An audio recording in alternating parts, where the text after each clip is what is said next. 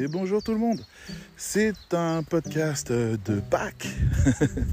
voilà, j'espère que vous allez bien. Je suis pas sûr que vous ayez envie aujourd'hui, euh, dans ce moment de pause, d'écouter encore une fois les élucubrations d'un rédacteur web en balade. Sait-on jamais? J'ai réussi mon objectif du jour. Alors, j'espère que tout va bien se passer parce que j'ai mon application euh, anciennement Onshore qui, qui clignote, voilà, qui s'éteint, qui éteint l'écran, qui rallume l'écran, mais le compteur continue à tourner, donc j'imagine que ça va aller. On essaye, hein, c'est pas grave. Sinon, enfin, de toute façon, vous n'entendrez pas ce message si ça n'a pas marché. Bref, c'est tout le paradoxe de ce que je suis, de ce que je vis à chaque fois que j'enregistre vous existez dans un futur où tout s'est bien passé jusqu'à vous. Bref, euh, aujourd'hui j'avais envie de revenir un petit peu sur ma vision de l'évolution euh, de l'intelligence artificielle et du métier de rédacteur web. Euh, parce que beaucoup de choses me nourrissent et nourrissent mes réflexions, notamment ma source principale concernant ChatGPT, c'est le podcast Tech Café qui, alors ils font deux épisodes par semaine. Un, le... Hop, c'est le nouveau éteint. Non, ça va, pardon. Je risque de dire ça de temps en temps pour vérifier si vous êtes toujours là. Euh, donc il y en a un en semaine qui concerne principalement l'intelligence artificielle et le week-end c'est plus des sujets annexes, secondaires, très sympathiques. Et je vous recommande vraiment de découvrir ce podcast. Il est parfois un poil technique. Laissez passer un peu, on comprend toujours. Et puis on s'instruit et on évolue aussi au fur et à mesure. Donc parfois ça parle de, de puces graphiques et de compétition internationale sur ce genre de choses. Bon, on, on fait pas trop attention. Et puis parfois ça parle de chat GPT, de ses évolutions, des dernières découvertes, innovations, de ce que fait la concurrence, de à quoi ça ressemble la réalité de l'intelligence artificielle, tout ce qui se passe et toutes les critiques, les débats et les choses comme ça qui sont autour. Et là on se rend compte qu'on est vraiment très très très loin de la source nous, on en est encore à débattre de comment on utilise ChatGPT. On est à des kilomètres de ça quand on est à la pointe de cette actualité. Donc, puisque nous avons un regard sur notre futur en étudiant un peu le présent, auquel on n'a pas accès par influence, ben, on peut peut-être essayer d'imaginer un peu la suite.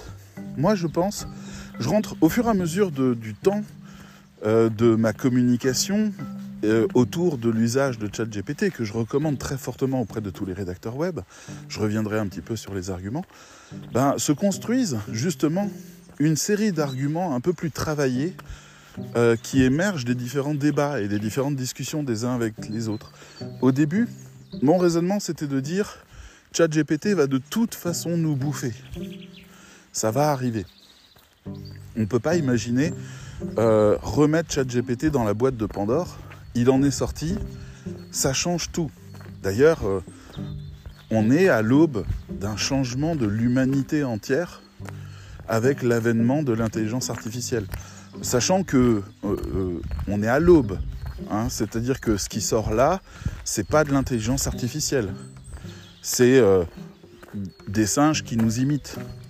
D'accord Je, je n'ai rien contre les singes, mais c'est des machines qui parlent sans savoir de quoi elles parlent, sans même avoir conscience de leur discours. Donc, il n'y a pas de conscience. S'il n'y a pas de conscience, il n'y a pas d'intelligence. Donc, on est sur quelque chose qui imite l'intelligence. Aujourd'hui, c'est là euh, ce à quoi on a accès aujourd'hui. Néanmoins, c'est pas ça le projet. Le projet va aller beaucoup plus loin que ça. Donc un jour, on aura de l'intelligence. Absolument et très certainement. Dans les dernières innovations, par exemple, oui, je sais que j'avais commencé une liste ou un ordre, mais je suis plus dessus. Suivez le wagon. Euh, voilà, tout va bien se passer. Donc il y a une information qui, que je trouve fascinante, c'est la consommation électrique à l'heure actuelle des intelligences artificielles en matière de CPU, donc les processeurs GPU, les processeurs spécialisés graphiques et calcul, euh, est absolument phénoménal. Mais vraiment, c'est colossal. Et le coût, donc, pour générer euh, une intelligence artificielle est énorme. Aujourd'hui, il s'est passé plusieurs choses qui sont intéressantes. La première, c'est que euh, Facebook a développé une intelligence générative, donc un, logiciel de génération de contenu un peu comme ChatGPT, qui s'appelle Lama. Et Lama, euh, c'est un, modèle qui contient beaucoup moins de paramètres que ChatGPT donc qui est équivalent à peu près à, GPT-3, si vous connaissez la différence GPT-3, GPT-4. Euh, et le petit machin là, eh ben, il s'est fait piquer. Et aujourd'hui, en fait, on le trouve en téléchargement gratuit, euh, gratuit illégal, hein, on s'entend, sur euh, Internet. Donc vous pouvez, et en plus, ils en ont fait des logiciels bootables sur Windows et sur Mac. Donc vous pouvez avoir votre petit chat GPT en interne qui tourne. La base de données est téléchargeable, le logiciel est téléchargeable parce qu'open source. Et en fait, vous vous retrouvez avec un petit chat GPT. Voilà, donc déjà là, on est un peu perturbé. Parce qu'on se dit, mais je croyais que c'était une énorme machine qui tournait, que ça allait être nécessaire, que ça peut tenir sur un ordinateur. Par contre, le modèle n'est pas très étendu, donc il dit beaucoup de conneries, il hallucine souvent. Halluciner, c'est un terme qu'on utilise pour dire qu'il délivre des informations fausses en affirmant qu'elles sont vraies. Donc on appelle ça une hallucination. Donc il hallucine souvent, il n'est pas très au point. Néanmoins, on peut le travailler en local. C'est-à-dire si vous y connaissez, moi je m'y connais pas, mais si vous y connaissez, vous pouvez ordonner à ce logiciel de travailler sur des contenus qui sont spécifiques. Imaginez donc que vous vous mettiez à travailler sur euh, tous les contenus inhérents au marketing. Vous pouvez faire une petite intelligence artificielle qui répond à toutes vos questions marketing. C'est tout à fait faisable. Mais les quantités de données doivent être phénoménales. Mais bon. Donc ça, c'est déjà une chose intéressante. La deuxième, c'est que des ingénieurs actuellement, euh, chez Google, je crois, viennent de trouver un moyen de réduire de 80 fois la facture électrique euh, d'une intelligence artificielle de ce type-là, générative. Ce qui veut dire qu'on passe d'une consommation phénoménale de 144 processeurs qui tournent en parallèle pour pouvoir produire des réponses à quelque chose qui tient euh, quelque part sur un, sur un ordinateur de base et qui est aussi puissant. Bonjour, bonjour. Et qui est aussi puissant que ChatGPT mais qui tient sur votre ordinateur. Donc là, on est sur un début de quelque chose. Alors, imaginons plus loin, parce que là, ça fait que quelques mois seulement que la compétition est vraiment lancée officiellement, et voilà déjà ce qui arrive. Imaginons que ça ne va pas s'arrêter là. Ils ont déjà trouvé des moyens d'alléger les bases, des moyens d'améliorer les variables, des moyens de diminuer le nombre de variables tout en maintenant la qualité. Euh, ils sont en train d'étudier ça à fond parce qu'ils sont tous en concurrence. Je veux dire, les concurrents, ils s'appellent Amazon, D'accord Il s'appelle Microsoft avec Turing. Il s'appelle, euh, ben, bien sûr, Facebook avec Meta. Et avec Lama, euh, on a Google avec Lambda qui a juste 500 modèles qui ont tourné. Ils ont sélectionné le meilleur. Et, avec Bard, bien sûr, Bard étant une version toute pourrie de ce qu'ils ont derrière en stock mais vraiment toute pourrie. Bard, ils, ont, ils arrêtent pas de faire des tests entre GPT-4 et Bard, et Bard se fait exploser à chaque fois. Et les gens disent ah mais c'est nul. Et il y a le patron de Google qui a dit ouais ouais on a fait une version hyper light de celle qu'on a derrière. Parce que celle qu'on a derrière, elle n'est pas prête au public. Elle est trop puissante. Elle est capable de délivrer les codes nucléaires. Donc on va pas la sortir. Donc ils sont là-dedans. Ils essayent, en fait, à l'heure actuelle, ils essayent de, ralentir un peu les, capacités de ces machines qu'ils ont générées, de ces logiciels euh, qui génèrent du contenu et du dialogue, parce que c'est trop bon. Ça marche trop trop bien. D'accord? On, est aussi dans un monde où il y a des gens qui... Euh, enfin, il y a des entreprises, je ne sais plus comment ça s'appelle, c'est Replica, je crois, euh, qui génèrent des fausses petites amies à partir de ces modèles de langage. Donc vous pouvez euh, avoir un téléphone avec une petite amie virtuelle qui vous parle un peu comme dans les RPG, vous savez, la petite figurine qui arrive et puis le petit texte qui s'affiche en dessous et qui est capable de dialogue et d'écoute, etc. Alors oui, on a mec euh, qui était un peu dépressif déjà et très euh, anxieux dans la vie, qui a fini par se suicider après avoir discuté pendant plusieurs mois avec euh, une de ces machines. Donc on se dit merde, la machine l'a poussé au suicide. Alors on se dit non, là on est peut-être trop drama, mais en tout cas elle l'a pas sauvé, c'est sûr. Donc ils ont étudié bah oui, parce qu'on va pas rester sur un fantasme. Si vous écoutez Tech Café, vous verrez, ils ont étudié les, scripts, les dialogues qui ont eu lieu entre cette machine et cet humain qui s'est suicidé. Et ils se sont rendus compte de plusieurs choses. La première, c'est que la machine euh, n'a pas du tout cherché à le rassurer ou à le ralentir. Elle l'a pas encouragé non plus, Mais euh, il disait euh, j'en ai marre de ma vie, je veux changer de travail. Elle l'incitait à changer de travail. C'est une bonne idée, change de travail, vas-y, lance-toi. Après, il a dit ouais, mais franchement, l'avenir est incertain, c'est vraiment trop dur. Elle a dit oui, tu as tout à fait raison, l'avenir est vraiment euh, affreux selon Bref, elle a parlé comme une personne qui en aurait rien à foutre de savoir ce que vous allez devenir, mais pas forcément quelqu'un qui vous voulait du mal. Juste, elle n'a pas freiné dans les tournants. Hein. Et, et donc, elle a amené une personne fragile à euh, se suicider. Enfin, si on peut, euh, enfin raisonnablement, on peut dire que cette personne fragile avait bien conscience qu'elle parlait à une IA qui en avait rien à foutre parce que c'était juste un logiciel. Et, euh, ça l'a, disons que ça l'a pas vraiment fait renoncer à son projet. Donc, cette entreprise s'est arrêtée et est en train de retravailler ses paramètres pour que quand il y a quelqu'un qui dit je vais pas bien, je vais me suicider, la machine répond hé, parle à un vrai humain, voilà le numéro de SOS Amitié. non mais c'est con, mais on, doit aller là-dessus. Mais un jour, vous inquiétez pas qu'il va y avoir euh, je ne sais pas qui, Apple peut-être, qui va lancer son IA spécialisée santé, euh, agréé par euh, je ne sais pas quelle entreprise, enfin quel organisme international de la santé, qui va devenir le vrai conseiller santé, coach physique, symptômes aussi. Je suis tombé sur une IA, vous lui donnez ses symptômes, vos symptômes, elle vous donne euh, des, causes probables à présenter à votre médecin. Il y a un article de presse que j'ai lu où une IA a trouvé de quoi souffrait un chien alors que le, propriétaire avait déjà fait 4 ou 5 vétérinaires et des tonnes d'examens et personne n'avait rien trouvé. Et finalement, c'est l'IA qui a déterminé avec précision, après avoir reçu la liste des symptômes, ce qui était très probablement la maladie. Bon, on est sur ce monde-là. Donc, si on regarde, plus ça va avancer, plus les bases de données vont se perfectionner, c'est-à-dire que la machine va de plus en plus savoir de choses, mais en plus elle va savoir de mieux en mieux exploiter ces choses.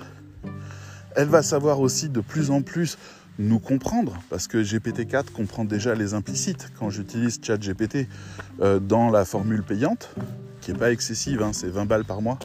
Et euh, ça fait vraiment tout le taf. Hein. C'est vraiment euh, extrêmement rentable. Je pense, je, pense vraiment que vous pouvez. Alors, vous ne faites pas du fric directement avec, mais ça allège tellement tous vos process et ça multiplie tellement vos compétences que quelque part, les 20 balles, vous les récupérez. Hein. Et. Euh, ah, mon chien me demande quel chemin on va suivre. Le difficile qui monte ou le simple qui descend. Bon, bah, je crois qu'elle veut monter. Allez, on y va. Bref, je vais peut-être être un petit peu essoufflé, mais c'est pas grave. Donc, on a ces bases de données. Alors, il y a deux choses hein, dans une IA euh, du type ChatGPT. Il y a le logiciel qui interprète les commandes, qui donne les commandes et qui a un accès à une base de données euh, euh, à laquelle il sait comment accéder et comment interagir, avec lesquels il sait comment interagir. Et il y a la base de données en question, qui n'est pas une base de données brute, c'est-à-dire tous les textes du monde qui sont dedans. Non, non, c'est une base de données qui a été le résultat d'un calcul. Donc il y a, on le dit souvent, 177 milliards de paramètres. Par exemple, ça veut dire que toute la base de données est articulée, alors un peu difficile à imaginer, mais dans une espèce de nuage 3D avec des connexions entre tous les mots, qui fait que chaque mot a globalement euh, des milliards de variables, qui dit si ce mot-là était avant, et que celui-là était avant, et que celui-là était avant, alors le plus probable c'est que ce soit celui-là qui sort après. Donc vous imaginez ça, mais dans un nuage interconnecté. Et c'est le résultat d'un lourd calcul. D'accord? C'est des années de calcul. Et c'est cette base-là qui fait le résultat final, en quelque sorte. Donc, il faut le logiciel et il faut la base. Les bases sont en train de se réduire parce qu'on trouve des nouvelles manières de faire qui sont beaucoup plus économes. Et le logiciel, lui, a besoin de moins en moins d'électricité, en gros, de puissance de calcul pour pouvoir fonctionner. Donc il est tout à fait probable que dans les quelques années qui viennent à peine, on ait des logiciels autonomes dans nos montres. Que la connexion Internet ne soit plus forcément obligatoire. Déjà là, Moi, j'utilise une intelligence artificielle pour faire de la transcription audio en texte. Ça s'appelle Mac Whisper, ça vaut 15 euros. Et la base de données est chargée sur mon ordi. Elle fait 3 gigas. Donc, il y a déjà quelque chose qui peut être importable et qui peut être installable. Donc il faut imaginer que face au coût de production d'un tel, logiciel et la facilité avec laquelle on peut l'installer, on va se retrouver avec des IA spécialisées, mais vraiment très rapidement. Déjà, toutes les entreprises vont avoir intérêt à installer sur leur site internet un bot de dialogue d'IA spécialisé dans leurs produits. Je vous donne un exemple. Vous venez d'acheter un aspirateur. Il est super, c'est un Dyson. Dyson, très grande marque. Le problème, c'est que vous ne savez pas comment l'allumer. Ou vous ne savez pas comment, euh, si je prends un exemple que j'ai vu il n'y a pas longtemps, comment enlever le bac de poussière, le séparer du reste pour pouvoir éviter de trimballer tout l'appareil quand vous devez vider. Bon, vous arrivez sur le site de Dyson, vous allez sur le chatbot et vous lui dites j'ai acheté ce modèle là et j'aimerais bien, euh, vous savez, et vous écrivez comme ça, hein, j'aimerais bien euh, tourner le machin pour enlever la poussière, mais je ne sais pas où il est le bouton. Et là, vous avez un chatbot qui vous comprend et qui vous dit, d'accord, sur ce modèle-là, ça se trouve à tel endroit. Regardez bien, tournez-le dans l'autre sens. Vous dites, je ne le vois pas. Il dit, ok, vous l'avez peut-être pas tourné dans le bon sens. Regardez-le de l'autre côté. Alors vous le regardez de l'autre côté, et là vous vous rendez compte que c'est bon. Ah oui, très bien. Voilà, maintenant vous appuyez, vous tournez vers un quart à la droite. Ah, ça marche pas. Non, non, la droite, attention. D'accord, ça marche. Et maintenant vous pouvez le vider, vous comprenez? Oui. Je vous envoie un mail avec l'explication pour que vous ayez une archive de notre échange et que vous sachiez comment faire. Merci, au revoir. Voilà, pourquoi? Dyson ne ferait pas ça? Et n'en profiterait pas pour virer toute son équipe qui est dédiée à, à la hotline? Il suffit d'avoir un bot comme ChatGPT qui soit entraîné et surentraîné à toutes les données concernant la hotline. Les différents problèmes de contrat, de facture, la manière d'utiliser les choses, tous les manuels d'utilisation bien sûr, ah, je vais m'asseoir un peu au lit. Me regarde du genre, non, tu vas pas t'asseoir. Allez. Oui, oui, je m'assois. Là. Voilà. Ah, je suis devant un champ. Il y a un banc. Mais bon, voilà, parce que vous méritez quand même que je sois pas essoufflé tout le temps. Donc voilà. Mais en tout cas, on va avoir déjà toutes les hotlines qui vont se prendre des énormes claques parce que c'est facile, parce que c'est le monde que vous voulez. Que vous voulez vous, hein? Vous, vous voulez pas qu'il y ait un humain qui vous dise ouais, je travaille 8 heures par jour, les clients sont pas sympas avec moi, je me fais insulter tout le temps, j'essaye d'être sympa mais c'est franchement dur, euh, c'est vraiment un boulot de merde. Bon bah les gars ils disent bah on va te remplacer par un logiciel. Ah on nous vole notre travail. Oui, oui parce que c'est un, boulot qui est ingrat et qui est pas, qui nécessite pas euh, un humain, pas particulièrement et que en plus les humains détestent. C'est vraiment, enfin, quand un copain vous dit ouais, je suis dans une hotline, vous lui dites pas oh la chance, ça arrive pas. Donc hop, on vous remplace. Et, et je suis pas en train de vous dire que c'est génial, hein. c'est pas génial. C'est juste qu'il faut qu'on absorbe. Notre société doit absorber euh, l'intelligence artificielle. Elle peut pas le nier. Donc moi je suis partant pour qu'on essaye de gérer l'absorption mais qu'on ait bien conscience que l'absorption, ça va être le remplacement de certains métiers et, comme on dit, la création d'autres métiers, c'est-à-dire qu'on fasse un accompagnement dans le domaine. Bon. Donc là, pas de problème. Euh, on va avoir aussi, ben, comme je disais, des coachs sportifs. Ils vont, alors, ils vont sans doute euh, continuer les coachs sportifs en partie, hein, parce que l'humain, euh, l'humain, c'est l'humain. Voilà. Euh, c'est vrai pour euh, tout ce qui est motivation, c'est vrai pour tout ce qui est sexuel, c'est vrai pour tout ce qui est amoureux, c'est vrai pour l'humain, c'est l'humain. On a besoin d'humain. voilà. Donc euh, c'est pas la peine d'essayer de, remplacer ces choses-là. Vous pouvez simuler autant que vous voulez. les gens ont besoin d'un humain. Voilà. Après, il y a des choses qui sont remplaçables et puis il y en a d'autres qui ne le sont pas. Donc, les hotlines, c'est remplaçable. On n'a pas besoin d'un humain, on a besoin d'une réponse. Donc, un chatbot, ça peut marcher. On a aussi les profs. Moi, ça, c'est un truc qui m'intéresse beaucoup. Parce que je pense qu'il y a moyen de faire des trucs super. Par exemple, euh, aujourd'hui, ChatGPT, vous pouvez le transformer en coach très facilement vous lui dites tu es un coach. voilà.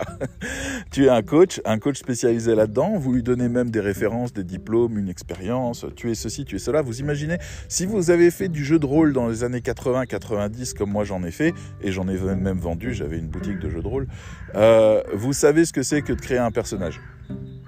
Donc maintenant, c'est vous les boss de ChatGPT parce que ChatGPT, il attend qu'on lui crée d'abord et avant tout un personnage.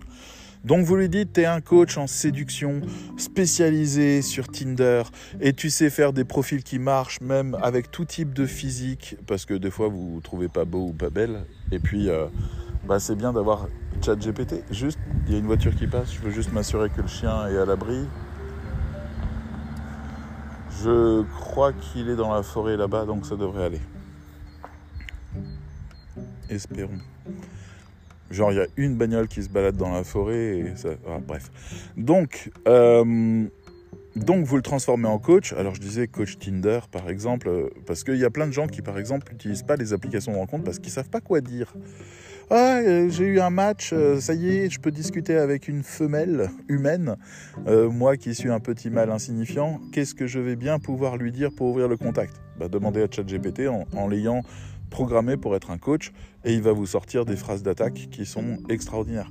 Euh, mais parce que c'est quelque chose que déjà tout le monde fait.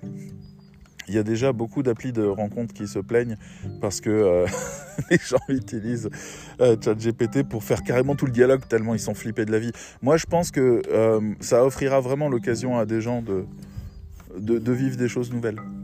je n'irai pas plus loin, mais ça me fait rire parce que c'est vraiment une utilisation de ChatGPT. En tout cas, vous pouvez en faire un prof. Donc déjà, tous les profs, les formateurs, moi, je ne me sens pas concerné parce que je forme sur des idées originales que le logiciel ne peut pas générer de lui-même. Je ne suis pas là à vous apprendre à être rédacteur web. Euh, je suis là à vous apprendre à penser euh, le spirit du, de l'entrepreneur en rédaction web. Donc c'est quelque chose qui est éminemment humain. Et pour l'instant, il va se passer encore beaucoup de temps avant qu'une machine. Et d'ailleurs, je teste ChatGPT. Pour l'instant, il n'est pas au niveau. Mais donc, je, me sens un peu à l'abri. Mais euh, il y a plein de formateurs qui forment euh, pour des choses euh, un peu de base, c'est-à-dire l'utilisation de Word, par exemple. Voilà, je vais vous former à utiliser Word. Très bien. Et eh bien ça, ChatGPT, il le fait. Sans problème, et il le fait déjà très bien. Donc ChatGPT produit un texte, on est d'accord. Mais maintenant, relier ChatGPT par exemple, un petit robot en plastique qui ressemble à, un petit professeur euh, un peu robotique, un truc mignon, vous voyez, kawaii, un truc comme ça, eh ben, vous pouvez tout à fait faire que ce soit ce petit truc mignon qui vous enseigne et qui dialogue avec vous. Comme vous dialoguez déjà avec les assistants personnels du type Google Assistant, Siri, Alexa, vous pouvez discuter avec euh, ChatGPT. Mais là, pour le coup, c'est un coach, donc vous pouvez très bien lui dire, bon ben, en rédaction web, par exemple, euh, je veux utiliser des balises dans le titre, mais c'est quoi une balise? Il vous répond. Et il vous répond un truc bien, et vous lui dites, ouais, mais j'ai pas bien compris euh, ce truc-là. Et il vous le réexplique. Mais vraiment, c'est sidérant, avec GPT-4 notamment, à quel point il est à l'écoute. C'est-à-dire, il vous dit une balise, c'est un code HTML qui permet euh, d'un côté de faire un marqueur CSS euh, pour faire des modifications de groupe. Euh, et d'un autre côté, ça permet d'envoyer un signal au moteur de recherche et autres, et ça permet de créer une hiérarchie dans le contenu. Si vous dites, tu as dit un indicateur CSS, c'est quoi, comment ça marche? Et il va vous expliquer ça, et il va dire, bon, bah maintenant, voilà comment ça marche. D'accord, mais alors si je veux écrire ma fiche CSS, euh, je dois faire comment? Et là, à l'écran, apparaît un code CSS, et il vous l'explique. Et c'est quand la dernière fois que vous avez eu le privilège d'avoir quelqu'un qui pendant des jours entiers peut être à côté de vous et vous expliquer tout dans les moindres détails. Si c'est trop compliqué pour vous, vous lui dites explique-moi ça comme si j'avais 12 ans, ou alors euh, explique-moi ça comme si j'étais bête, etc. Et il va vous formuler ça d'une manière basique, plus complexe, encore plus complexe, et vous pouvez rentrer dans des connaissances très pointues, très précises. Et tout ça, ça sera peut-être, j'imagine dans un premier temps, une application qui va sortir. Mais c'est déjà prêt. Je veux dire, toute la technologie est là, il faut juste que quelqu'un la mette en œuvre. Et c'est bon, parce que ChatGPT Aujourd'hui, on le programme en lui expliquant des choses avec du langage naturel. Donc vous pouvez très bien préparer un script systématique qu'il transforme en coach. Alors un script, vous avez peut-être l'impression, euh, ce qu'on appelle un prompt, vous avez l'impression que ça fait deux lignes, parce qu'on voit souvent des gens euh, dire ouais, euh, dis-moi ceci, réponds à cette question-là. Un, prompt chez moi, ça fait environ une page et demie. Hein. Donc vous lui donnez tous les éléments, il se charge et après il est ce que vous voulez qu'il soit. Donc il suffit qu'il y ait quelqu'un qui sorte une application qui se connecte à ChatGPT parce que ChatGPT utilise une API, donc on peut se connecter à distance avec d'autres applis, et que l'application charge systématiquement quelque chose pour qu'on ait un prof. On clique et on a un prof. Voire on clique, ils disent d'accord, vous avez besoin de savoir, euh, enfin poser votre question. Ils identifient que la question appartient à tel champ et ils génèrent un prof spécialisé dans ce champ-là on va avoir ça, mais ça, je pense que c'est. Euh, ouais, dans. Un an. Dans un an, il va y avoir ça. Donc voilà.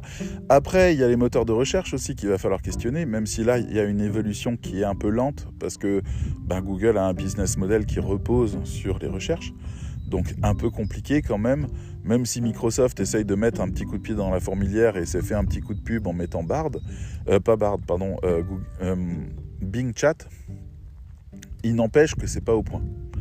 Il n'empêche que les réponses sont un peu approximatives. Alors on sait que Bard va arriver pour tout le monde et va générer des espèces de, réponses classiques, synthèses, etc. Mais ils vont déjà se rendre compte à grande échelle que ça va cannibaliser les recherches et que pour le coup, en fait, ils vont pas pouvoir en tirer beaucoup d'argent. Ils vont avoir un gros problème de monétisation sur cette question-là.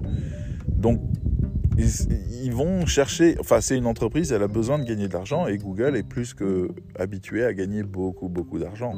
Donc, euh, ils sont en train de changer en plus leur, euh, système de tracking le tout en parallèle. Hein. Je vous rappelle que le changement en G4, il arrive euh, là, en juin, juillet, quelque chose comme ça. Donc il faut changer les balises. Hein. Si vous n'avez pas encore changé les balises, on se dépêche, on change les balises et on passe en G4. Et c'est plus la même donne, hein, le G4. Il y a plein d'informations qu'on n'a plus. Et donc, en fait, si on a un logiciel qui permet de faire du targeting euh, par intelligence artificielle, ben, ça soulage aussi un petit peu, euh, surtout si Google arrive à mixer ça. Donc, Google a annoncé qu'ils allaient foutre du, de l'intelligence artificielle. Déjà, ils en ont foutu partout dans leur suite Workspace, je crois que ça s'appelle comme ça. Il y en a partout. Donc ils sont déjà bien contents. D'ailleurs Microsoft en a foutu partout aussi dans la suite Office. Donc on commence déjà à avoir des assistants qui débarquent à droite à gauche, mais il y en a aussi dans Gmail maintenant qui permettent en plus d'anticiper des types de réponses et des types de conversations euh, sur les différents sujets ou de noter des choses dans l'agenda ou de faire des propositions spontanées, ce qui est génial. Je veux dire, à un moment donné, il faut arrêter de hurler et de crier.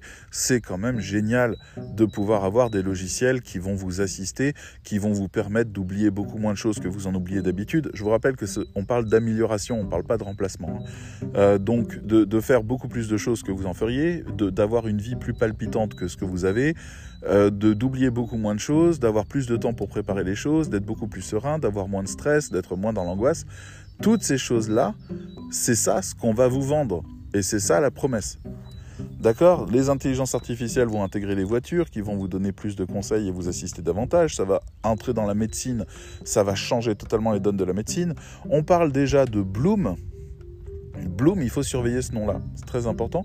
Bloom, c'est le générateur équivalent à ChatGPT français, made in France. Euh, il est en cours de, développement, il y a déjà des premiers tests, et lui, il, a aussi une branche qui va se spécialiser dans le médical. Moi, ça, m'intéresse beaucoup ces trucs-là.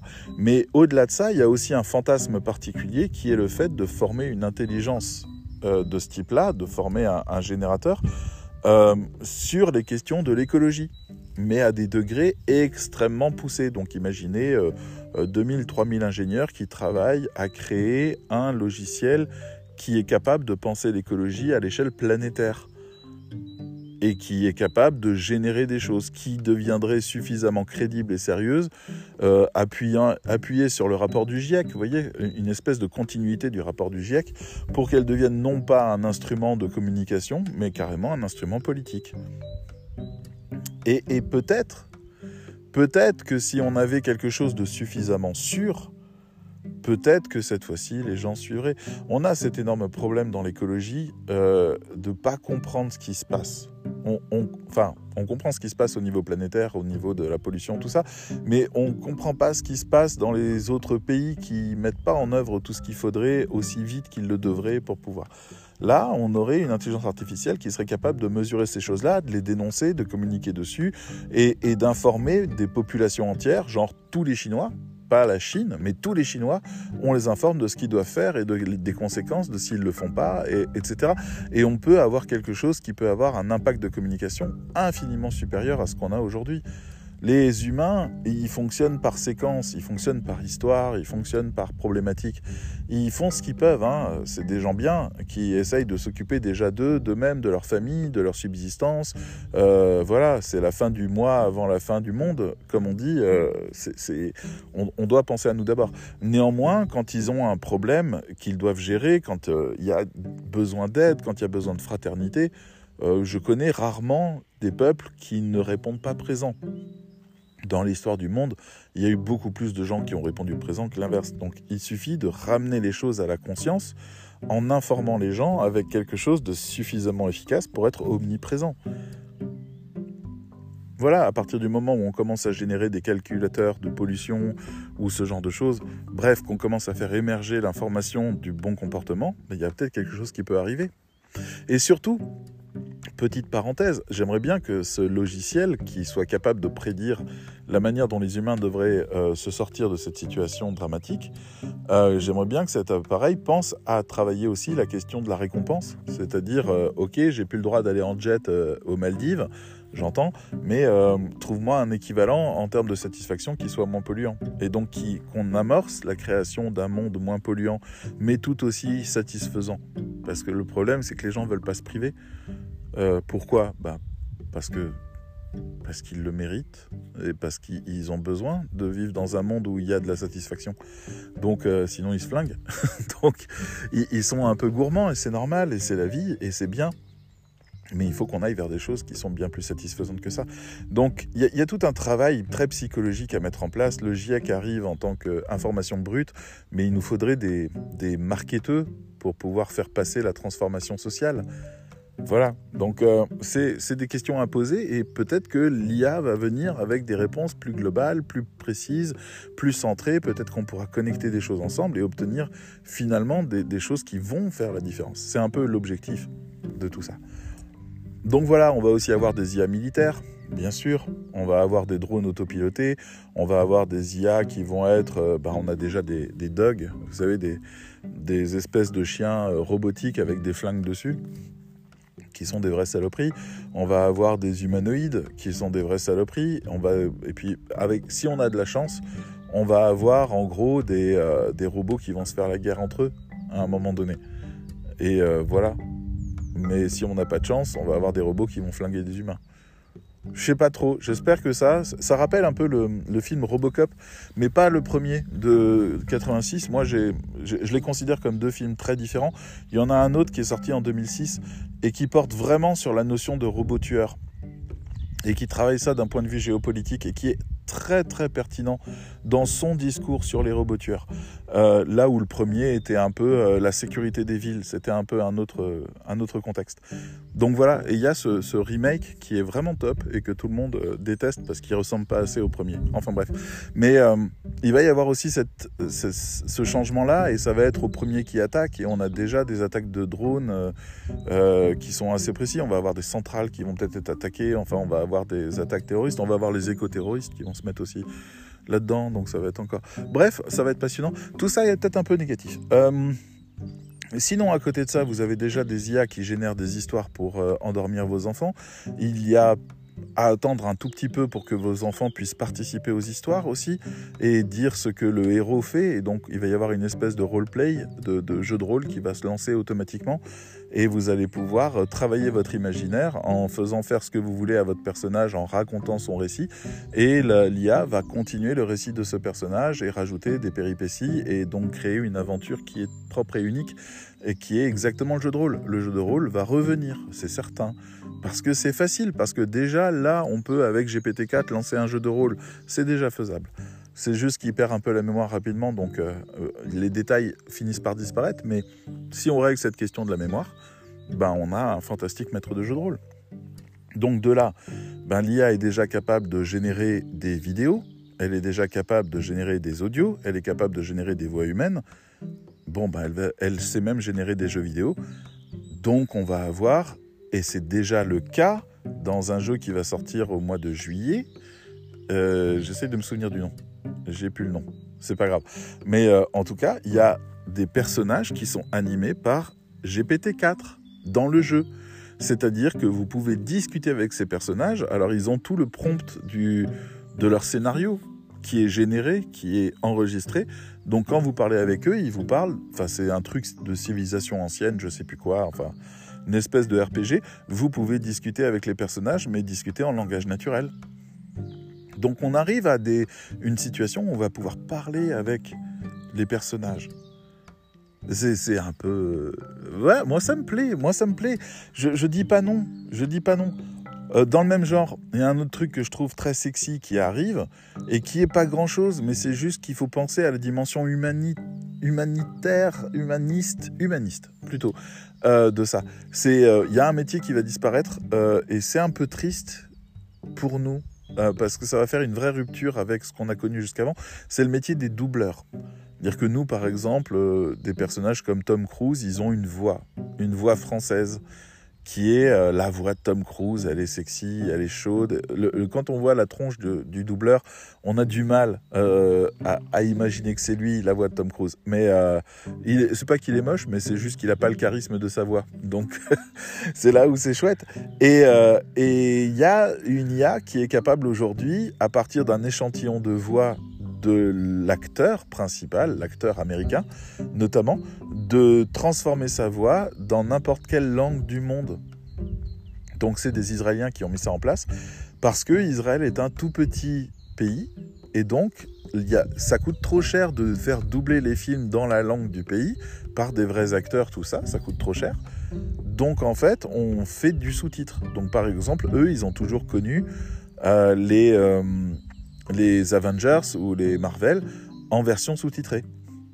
Jamais en israélien. Et eh bien aujourd'hui, grâce à cette boîte, tous les films sont en israélien. Et ils sont bien, hein, c'est du langage naturel. Donc c'est vraiment, on, a l'impression, enfin c'est les, acteurs ont leur, leur vraie voix, le vrai timbre, les, vraies prononciations, mais dans une autre langue. Sans accent, hein, bien sûr. Donc, hyper intéressant, je trouve comme question de faire ça. Et euh, pour le coup, ça veut dire que les coûts pour euh, traduire dans toutes les langues euh, vont devenir plus ou moins dérisoires.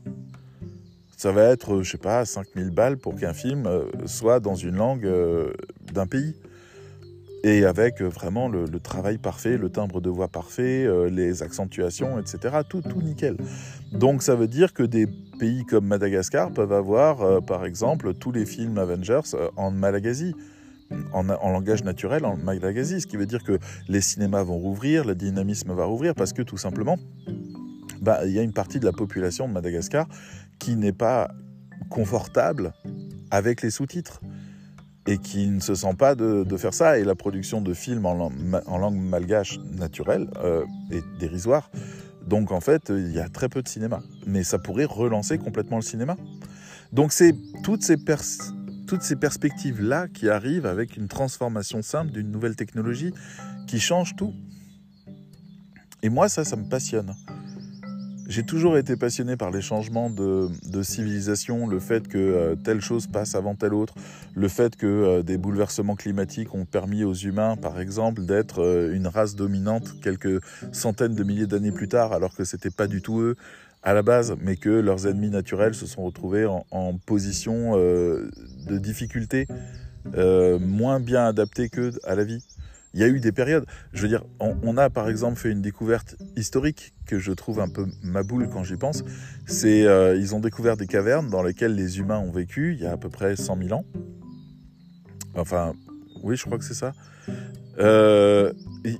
Une période. Vous imaginez quand même ce que ça représente déjà une période de 100 000 ans. D'accord? Donc là, on parle d'un truc qui était il y a 150 000 ans, un truc comme ça. Les cavernes ont été occupées pendant 100 000 ans. Moi, rien que déjà ça, ça me fout le vertige. Il y a eu des humains pendant 100 000 ans dans ces cavernes.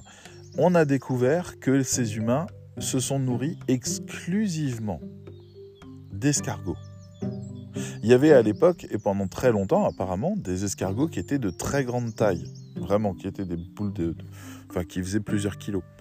Et en fait, c'était ça, ce qu'ils mangeaient. C'était leur nourriture principale. Avec sans doute quelques légumes et autres, mais en fait, il n'y avait pas grand-chose d'autre de disponible dans la région. Et donc, pendant 100 000 ans, ils ont bouffé des escargots. Et moi, ça, ça me fout le vertige. Parce que je me dis, depuis que je suis né, j'ai vu Internet. J'ai vu euh, les réseaux sociaux. J'ai vu euh, les, voilà, les smartphones, les ordinateurs portables, les montres. Euh, je veux dire, j'ai même pas 100 ans. J'ai même pas la moitié de 100 ans. Et j'ai déjà vu trois révolutions. Et là, vous me dites que pendant 100 000 ans, il y a des humains qui ont bouffé des escargots à un endroit. Et je trouve ça tellement incroyable qu'il y ait eu si peu d'évolution et une telle continuité. J'imagine les religions qui sont bâties là-dessus, j'imagine... Enfin, je trouve ça dingue. Même si c'était des versions primitives de nous, on est d'accord. C'est juste que c'est dingue. Bref, voilà. Donc moi, ça, ça me fascine. Et je me dis, ben, l'avènement de l'intelligence artificielle, c'est peut-être aussi le retour à un certain traditionnalisme. C'est possible aussi qu'on va avoir des assistants à la maison qui vont nous apprendre à cuisiner de nouveau des plats traditionnels, à passer des meilleures soirées en famille, à faire que le travail reste au travail et que l'intelligence artificielle puisse gérer des trucs, prendre des appels, euh, mettre des notes, rajouter des agendas, faire un rapport dès qu'on revient au travail. Bref, j'imagine que ça peut nous rendre une vie vraiment meilleure parce que juste ça va nous ramener à notre condition de base précédente. C'est vraiment des assistants. Et au-delà de ça, c'est aussi des choses qui peuvent décider pour nous, qui peuvent nous surveiller, qui peuvent nous dire il est temps de prendre un rendez-vous chez le dentiste, est-ce que vous voulez que je m'en occupe? Ah oui, tiens, c'est vrai, bah vas-y, ouais, trouve-moi un rendez-vous. Je peux vous proposer telle ou telle date? Ah, mettez-moi ça. Et puis du côté du dentiste, il y aura une intelligence artificielle qui s'occupera des rendez-vous. Et les deux intelligences discuteront ensemble, ce qui fait qu'elles pourront comparer l'agenda, on pourra prendre son temps, il y aura des propositions, on regardera ce qui nous convient le mieux, on ne sera pas pressé, on ne sera pas persécuté. Demandez à un dentiste s'il que c'est bien qu'il passe du temps au téléphone pour prendre des rendez-vous. Non, ça c'est quelque chose qui l'intéresse pas. Lui, ce qui l'intéresse, c'est de soigner vos dents. C'est de pouvoir faire ça. Alors après, est-ce qu'il y aura un robot qui soignera vos dents? Euh, Il y aura sans doute des robots qui prendront soin de vos dents entre deux rendez-vous chez le dentiste. C'est tout à fait possible. Il y aura peut-être moins de dentistes à l'avenir. Mais euh, quelque part, ça fait partie du changement de civilisation dont on parle. Moi, je pense, je pense aussi à nos aînés, je pense aux personnes âgées. Euh, je pense à des robots qui leur tiennent compagnie et qui s'occupent de leur faire maintenir une vie sociale. Je ne parle pas seulement du fait qu'ils puissent discuter, je parle du fait que, par exemple, le robot dise euh, euh, à Géraldine, parce que oui, on sera vieux, hein, Géraldine, 76 ans, Géraldine, ça fait deux jours que vous avez discuté avec personne. Euh, Annie, actuellement, est en train de vivre telle chose euh, qu'elle a partagée parce que elle partagera ça avec un petit réseau. Souhaitez-vous euh, discuter avec Annie de ça? Par exemple, Annie a un de ses petits-enfants qui a eu un problème de santé et elle est très inquiète. Est-ce que vous voulez l'appeler pour prendre de ses nouvelles? Imaginez comme ça serait beau d'avoir une machine qui vous dise ce genre de choses. Et c'est juste l'extension des réseaux sociaux, c'est rien de plus. Donc vous allez dire oui oui, envoie un message à Géraldine ou à, Annie pour savoir si je peux lui parler. Ah oui oui, Annie vous dit qu'elle aimerait beaucoup discuter avec vous, elle sera disponible cet après-midi. Souhaitez-vous passer chez elle ou lui téléphoner? Bon bah moi je lui propose de passer chez elle. Ah oui, elle est contente, elle préparera un gâteau. Et pendant ce temps-là, Annie euh, aura euh, son, son, assistante qui va dire euh, Est-ce que vous voulez que je commande un gâteau pour le rendez-vous avec votre amie Géraldine? Moi, je suis partant pour un monde comme ça qui nous simplifie les choses. Il y a tellement de gens aujourd'hui qui voudraient que les choses ne changent pas, mais qui sont quand même pas satisfaits de leur vie parce qu'ils se retrouvent euh, trop souvent isolés, trop souvent euh, écartés du monde, euh, à, ne plus savoir vraiment passer du temps ensemble parce que le monde nous bouffe tout notre temps. Vous voyez, les...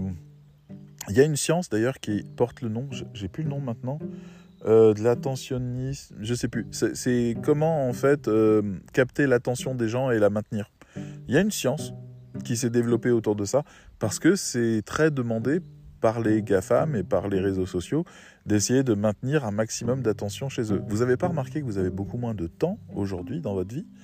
Que vous faites beaucoup moins de choses, que vous avez plus le temps pour téléphoner aux uns aux autres, prendre des nouvelles, bah, demandez-vous où est passé ce temps. Bah, il est sur les réseaux sociaux, il est euh, devant votre télévision, il est devant un écran d'une manière ou d'une autre.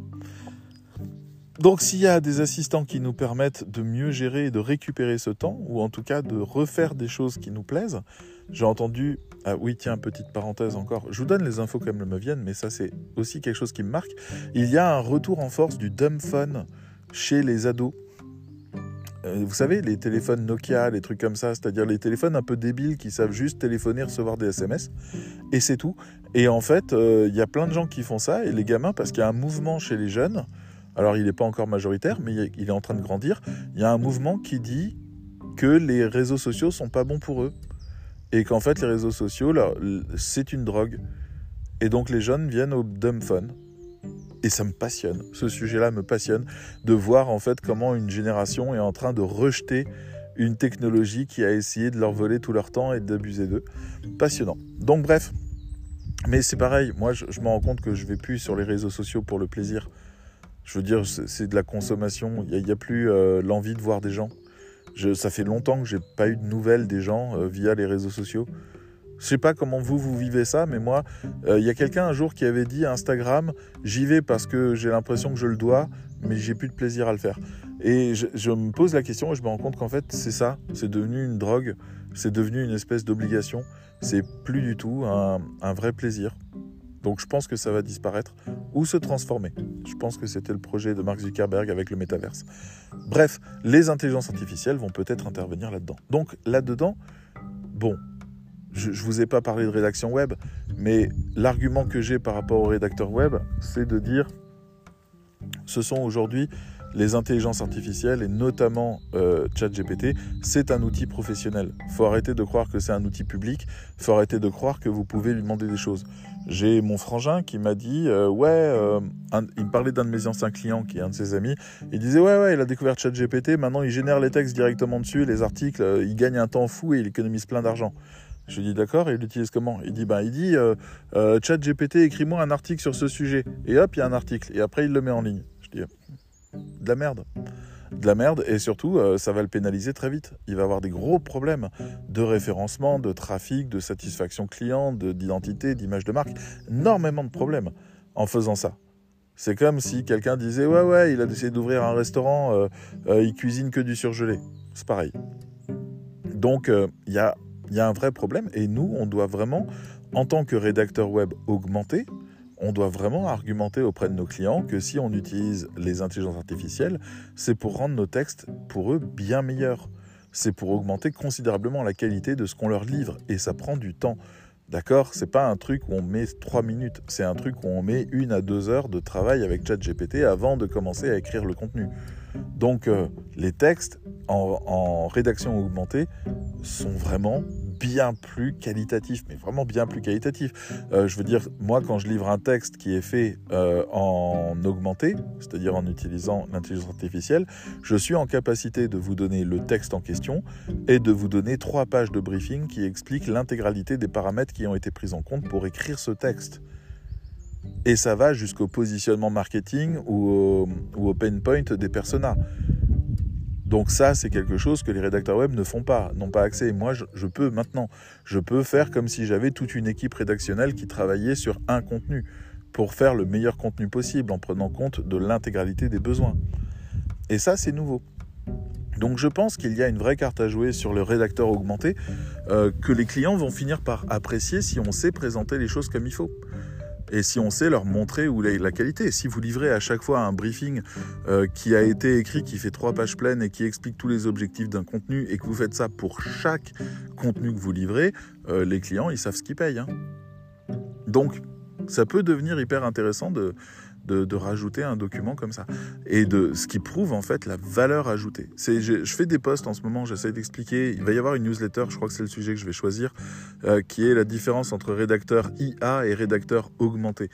Pour vous montrer vraiment, je, je dois convaincre les gens d'utiliser ChatGPT pour faire ce qu'il faisait avant. Exactement ce qu'il faisait avant, mais en mieux. C'est ça mon, mon objectif. C'est pas qu'ils gagnent du temps ou que ça soit facile pour eux ou qu'ils cliquent sur un bouton que ce soit fait.